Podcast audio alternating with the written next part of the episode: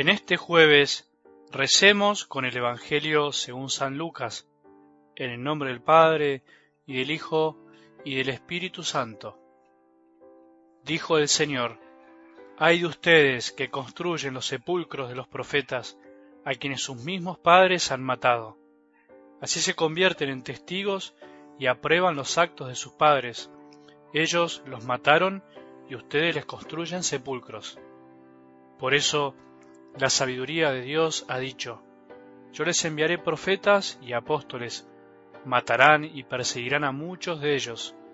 Así se pedirá cuenta a esta generación de la sangre de todos los profetas que ha sido derramada desde la creación del mundo, desde la sangre de Abel hasta la sangre de Zacarías, que fue asesinado entre el altar y el santuario.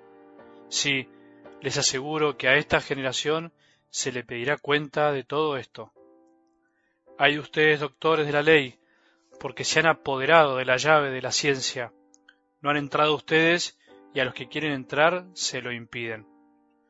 Cuando Jesús salió de allí, los escribas y los fariseos comenzaron a acosarlo, exigiéndole respuestas sobre muchas cosas, y tendiéndole trampas para sorprenderlo en alguna afirmación.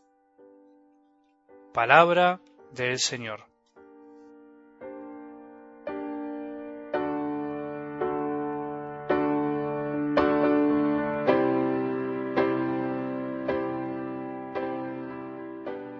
No hay que cansarse de agradecer aunque parezca que no hay motivos. Así lo dice San Pablo. Den gracias a Dios en toda ocasión. Esto es lo que Dios quiere de todos ustedes. Todo, absolutamente todo, se puede convertir en motivo de acción de gracias para aquel que tiene fe. Incluso lo malo, incluso el haber tocado fondo, el estar en pecado, porque desde ahí aún en el dolor se puede volver a mirar a Jesús que siempre nos mira con misericordia.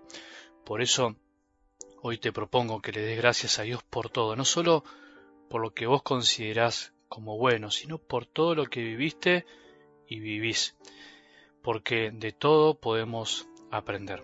Creo que hoy podemos sacar al menos dos grandes enseñanzas de la palabra de Dios. Primero, considerar hasta qué punto puede llegar la cerrazón del corazón humano a la propuesta que Dios viene a darnos, a la propuesta de un Padre que vino a enamorar al hombre enviando a su Hijo al mundo. Porque algo del Evangelio, además de enseñarnos hasta dónde puede llegar el amor de Dios, también nos quiere mostrar hasta dónde puede llegar la cerrazón y la crudeza del pecado, la cerrazón del corazón del hombre que cuando no quiere ver, cuando no quiere escuchar, cuando no quiere sentir, casi que se vuelve un imposible para Dios. Diríamos así, casi que es imposible para Dios doblegarnos.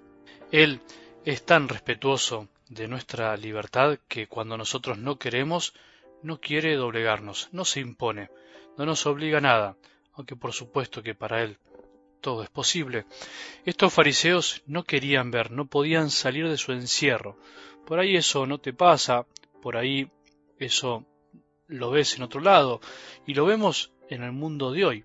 Lo ves en tu trabajo, lo ves en televisión, vemos maldad, cerrazón, ceguera de tantos que se empecinan en hacer el mal y que no quieren dejar de hacerlo. Bueno, pero no nos amarguemos. A Jesús le pasó lo mismo. A Dios le pasa lo mismo. Ni el mismo Jesús pudo con ellos, aunque murió por ellos. Y esto es importante. También murió por ellos. ¿Vos crees que nosotros podemos? No sé, lo que sí podemos es rezar y ofrecer también nuestra vida por los que hacen el mal. Sabemos lo que Jesús dice hoy. Ellos tendrán que dar cuenta de todo el mal que hicieron. Los malvados tendrán que dar cuenta a Dios del mal que les hicieron a tantos justos y que sigue sucediendo hoy en tantos aspectos de nuestra vida, donde vemos que sufren tantos inocentes por culpa de la maldad de otros. Eso habrá que dejárselo a Dios, le corresponde a Él. Y lo segundo que podemos sacar de esta escena es considerar que algún grado de soberbia nosotros también podemos tener. Ayer veíamos la primera hija de la soberbia que es la vanidad. Hoy podemos ver las otras dos hijas mayores de la soberbia que son la ambición y la presunción. La ambición es querer, es ese querer desordenado, de honor, de fama.